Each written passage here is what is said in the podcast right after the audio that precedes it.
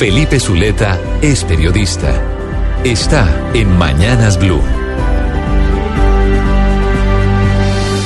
6 y 22 minutos de la mañana. Y hablemos a esta hora de la iniciativa presentada ayer o iniciativas presentadas por el presidente Iván Duque en compañía de los representantes de todos los partidos que participaron en la mesa técnica anticorrupción y que finalmente se mm, resume en un paquete de siete proyectos que fueron acordados, proyectos por supuesto anticorrupción.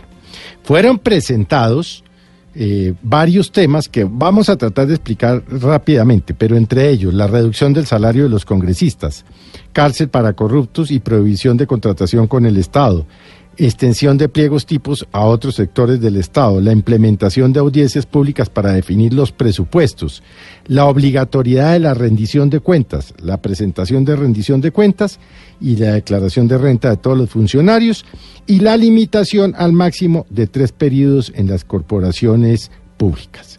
Ha dicho el presidente Duque que es la segunda vez que va al Congreso a presentar personalmente proyecto de ley. Hoy se demuestra que cuando el país se une en torno a propósitos comunes se construyen soluciones. Nosotros, los que estamos hoy presentes, en representación de partidos, eh, presidentes de las corporaciones de Senado y Cámara, estamos comprometidos con derrotar el cáncer de la corrupción.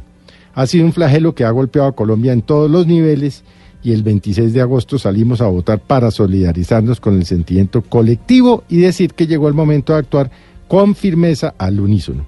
Igualmente, el presidente ha dicho que espera que este paquete legislativo salga antes de que se acaben las sesiones ordinarias en diciembre de 2018, pero por supuesto es posible que no se pueda cumplir con este plazo porque hay otros proyectos que el gobierno no ha presentado que también resultan trascendentales, como por ejemplo la mencionada reforma tributaria por el cuestionado ministro Carrasquilla.